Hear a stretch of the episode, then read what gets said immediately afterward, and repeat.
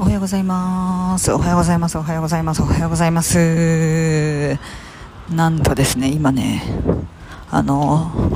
外です。外で、えーチェチャリンコをこぎながら、まさかの収録をさせていただいておりますゆえ、雑音すごいですよね。本当にすいません。まあ、それはいつもか。まあ、いつもか。ということで、今日もやっていきたいと思います。小松の音量小さくてどうもすいません。はい、ということでですね、今日はですね、えー、実は、すごくずっとずっとずっとずっとずっと私がですね、行きたかった場所に行ってきました。東京にある福生というところですね。いやー、楽しかった。私あのまあ、ずっとね、言ってるんですけど、アメリカみたいなね、アメリカンダイナーみたいな雰囲気がすごく好きで、一口にそのアメリカ調といってもね、いろんな感じがあるんですけど、中でもその、ダイナー、アメリカのダイナーっていう感じが一番好きなんですよ。あー、危な。で、部屋をね、本当はアメリカンダイナー調にしたいんだけど、私さ、本当にさ、なんて言うんだろうな、服装とかそういうセンスがないから、部屋もね、ミスったら終わりだっていうのが怖すぎて、まあミスってもさ、いいんだけどさ、その、終わりだって思うことが間違ってるんだけどさ、でも、なんか、やっぱり買うとかさ、大きいお金が動くから、ちょっと怖くなっちゃうっていうのは正直あって、ちょっと受け身な状態にはなってしまっていますね。うん、良くないよね。まずはね、床を白黒白黒にするところから始めようかなと思ってるんだけど、なんか今アメリカンダイナーにね、部屋をするためのコツみたいなのを見たときに、まあなんか格子柄の床みたいな感じもちろん書いてあったんですけど、だいたい赤、あ赤じゃねえ、黒白黒白っていう格子柄になってるお店が多いんだけど、赤白赤白ってやってるお店もあって、なんか、それもすごい可愛いなと思ったの。だから、なんか白黒白黒だとさ、なんかさ、なんていうのかな。なんか、病みそうじゃない？もう本当に勝手な偏見なんだけど、なんか心が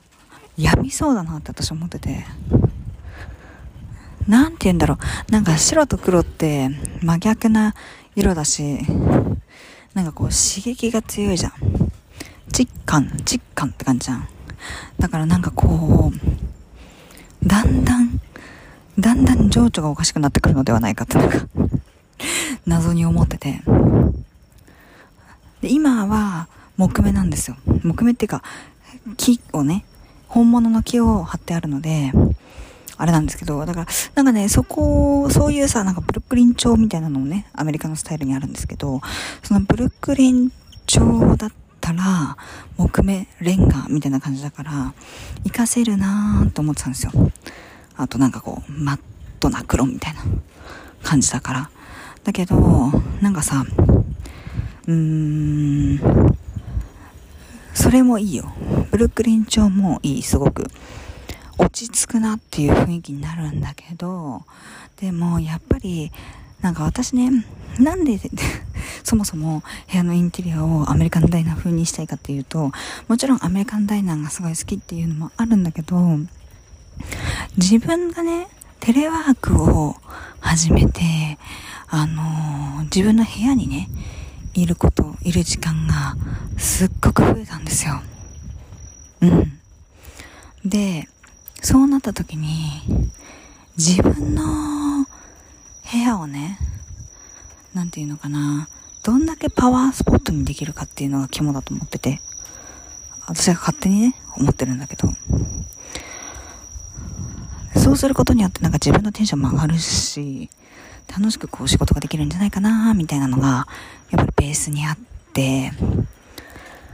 やっぱりこう楽しく仕事がしたいし、部屋にいる時が一番楽しいって思えるようにするためにはどうしたらいいんだろうと思ったら、やっぱりこの部屋にいたいって思えることだし、まあもちろんね、部屋は全然いたいんだけど、この部屋にいたいって、もっともっと思えるようになることだし、あのー、なんていうのかな。もっともっと欲する、なんて言うんだろうな、欲するっていう言い方もいいんだけど、もっともっとなんかこう、ここにいていいことがある。自分の中でもっともっと前向きに、この部屋にいるとテンションが上がるんだっていうふうに思える方がいいのかなって思って、そういう感じにしたいなと思っているわけでございます。はい、すみません。タイムスリップしまして、お家におります。帰ってまいりました。そしてですね、えー、お風呂も入り終わりまして、なんか語ってた気がするんですけどね。すいません、急に切り返させていただきました。でもね、多分覚えてる、あの、あれだよね。部屋を自分の、えー、パワースポットにしたいということで、アメリカンダイナーみたいにしたいんだけどっていうお話していたと思います。そうなんだよね。アメリカンダイナーみたいにしたいんだよね。もっともっとしたいんだけど、まずはね、黒白から弾こうかなと思ったんだけど、でもなんかこう、木目調なのも、ね、一ついいなとも思っているので、まあ、うん、ブレーキ看板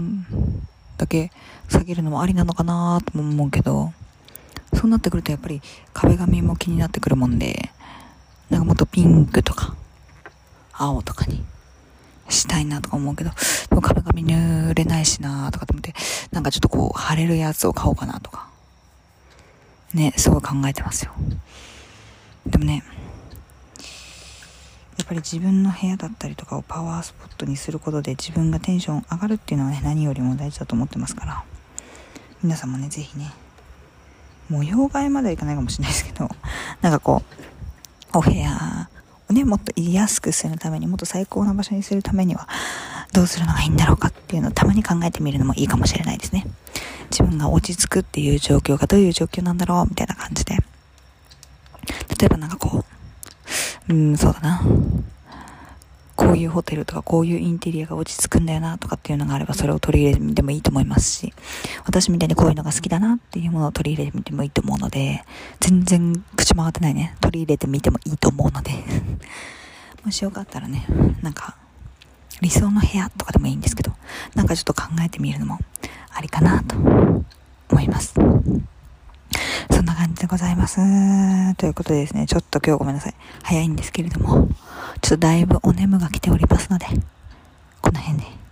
締めさせていただきます。今日も本当にありがとうございました。明日もね、皆さんが、明日もじゃないです。今日という日が、皆様にとって笑顔あふれる素敵な一日になりますように祈っております。はい。ということで、また明日。バイバーイ